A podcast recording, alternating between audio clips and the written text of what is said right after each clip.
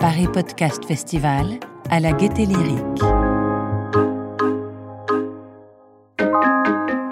Apprivoiser la mort pour profiter de la vie, c'est l'objectif des deux podcasts produits par Nouvelles Écoutes Mortelles et Vieilles Branches. Une thématique commune, mais des concepts, des sujets et une approche très différents.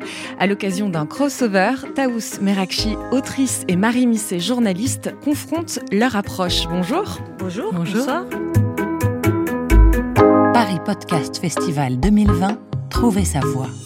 Est-ce que vous pouvez brièvement présenter chacune vos podcasts? Marie Misset? Bah, Vieille branche, c'est euh, une, une, heure à peu près. C'est ça la beauté du podcast, c'est que ça peut être 45 minutes comme 1h10 de conversation euh, avec une personne de... Au début, c'était plus de 75 ans. J'ai réussi à baisser un peu le curseur.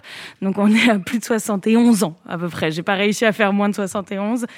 Euh, et l'idée, c'est de leur parler de leur vie, de comment comment ils apprivoisent la mort quand même à la fin. Mais c'est vrai que c'était un sujet que je pensais assez central au début et qui finalement est devenu assez périphérique au fur et à mesure des interviews, où en général leur vie est un petit peu plus intéressante que leur mort. Et Taous, pour Mortel Mortel, c'est une croisière sur le Styx. En tout cas, c'est comme ça que je l'ai conçu. C'était euh, déjà prévu dès le début que ça ne ferait qu'une saison. Et euh, le but, c'est de réconcilier les gens avec leur mortalité et celle des autres. Et euh, moi, ça m'a permis d'explorer mon rapport personnel euh, au deuil en racontant la mort de mon père et euh, de d'explorer la mort sous tous ses aspects ensuite euh, pour les trucs qui me touchent un peu moins et essayer de rassurer un maximum de monde sur le sujet et de briser ce tabou qui ne devrait pas en être un. Les deux podcasts parlent donc de la mort. Ils sont tous les deux produits par Nouvelles Écoutes. Qu'est-ce qui les différencie l'un de l'autre dans le fond comme dans la forme? Et est-ce que ça vous a étonné que Nouvelles Écoutes se lance dans deux productions sur le même thème?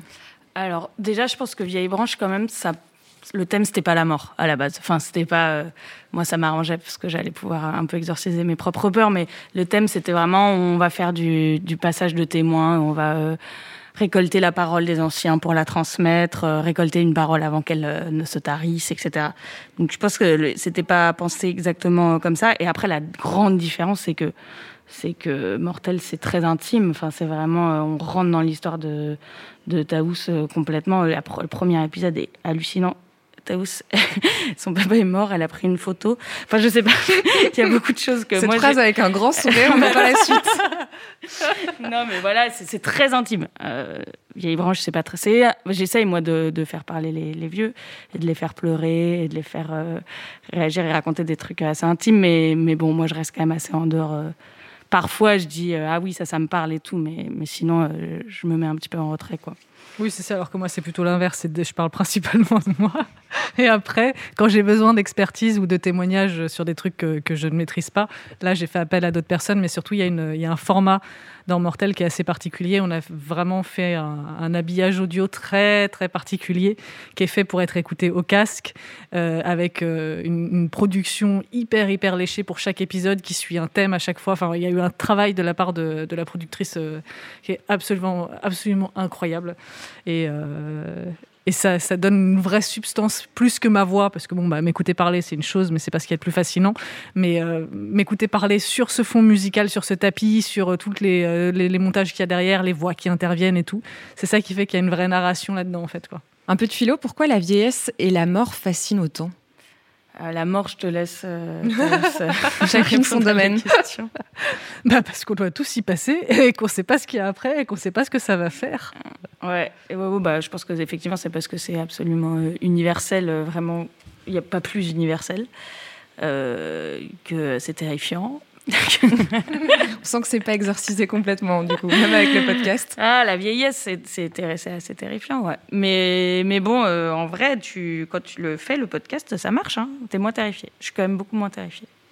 Taous, vous êtes euh, aussi autrice d'un livre. Vous avez publié Witch Please, grimoire de la sorcière moderne l'an dernier. Le podcast Mortel sortira prochainement en livre. Marie Misset, vous avez également coécrit il y a quelques années un livre qui s'appelle Tourista, le monde vu par les Français. Vous êtes journaliste, animatrice et également rédactrice en chef de Radio Nova. Presse, édition, radio. Qu'est-ce que le podcast vous offre de spécial que les autres supports ne vous permettent pas de faire ou de dire ou d'exprimer?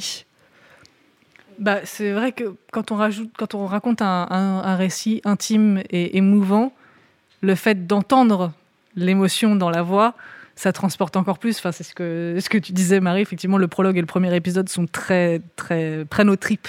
Il y a des gens euh, que ça a fait pleurer euh, dans les transports en commun, ce qui me rend très fière.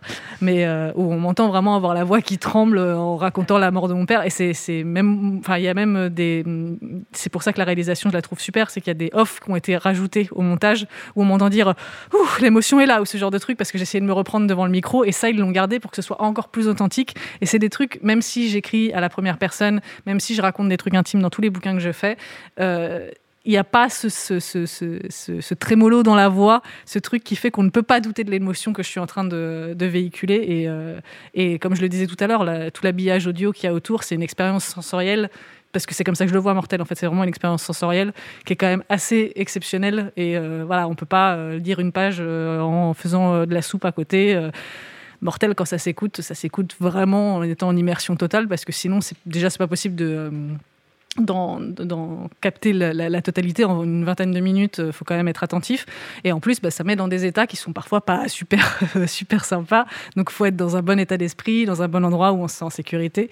Et ça, bah, voilà, un livre, ça se lit n'importe où, n'importe comment. Euh, enfin, ça le mien, en tout cas. Ça va être dur de le traduire en livre, du coup? Bah, Justement, on a, on a, j'ai repris des passages du podcast, mais c'est principalement euh, du, contenu exclusif parce qu'il fallait que j'adapte à, à, ce format écrit qui me semblait pas adapté à ce que je, faisais. On n'allait pas faire juste les scripts avec euh, des vagues d'introduction euh, parce que je ne voyais pas l'intérêt. Je voulais pas en faire un objet commercial de merde euh, qui avait aucune valeur. Donc j'ai rajouté plein de choses que je ne pouvais pas dire dans le podcast, qui n'avaient pas leur place dans le podcast, et quelques passages aussi de, certains épisodes. Mais voilà, j'ai fait une espèce de patchwork qui fonctionne à l'écrit, qui n'aurait pas pu être comme ça à l'audio et inversement en fait. Non, mais moi je fais quand même principalement de la radio à côté, même si c'est vrai que j'ai écrit Tourista euh, en 2014, 2013, 2014. mais il y a des articles qui sont publiés, il y a de l'écrit, il y a de la radio et il y a du podcast. Qu'est-ce qui est différent bah, En tout cas, la radio, moi j'adore ça parce que c'est très excitant, parce que j'aime le direct, j'aime euh, le flux, le fait de être en direct avec les gens, etc mais c'est de plus en plus contraint comme exercice. Et on te dit de plus en plus, faut faire en deux minutes, il faut faire en une minute trente, et en une minute trente, t'as perdu les gens. C'est sur les durées, en ouais, si tu parles plus de cinq minutes, tu perds les gens. Sur les durées, alors nous, on est, enfin, moi en plus, je travaille pour une radio commerciale, donc il y a les pubs, il faut jouer avec l'attention des gens qui nous écoutent en jouant avec les pubs. C'est un vrai exercice qui a complètement son intérêt, mais bon, le podcast, euh, t'es quand même débarrassé d'absolument tout ça. Et tu peux euh, faire un truc beaucoup plus librement même dans la production, tu arrives chez les gens, euh, tu n'as pas une console, un machin, tu n'arrives pas à 6 euh, chez quelqu'un pour une interview. Tu arrives avec euh, deux micros, un petit enregistreur, et puis, et puis du coup, pour le côté intime, bah, ça, marche quand même, ça marche quand même bien. Quoi. Puis tu pas en direct, enfin, mais ça aussi, la radio, tu peux aussi faire de la radio pas en direct. Puis il n'y a pas tant de différence que ça, mais il y en a quand même, et le podcast, ça permet d'être plus libre. Elle vous sert à quoi, votre voix? À rire À rire, beaucoup. À véhiculer des émotions, encore comme je le disais tout à l'heure, je pense que c'est.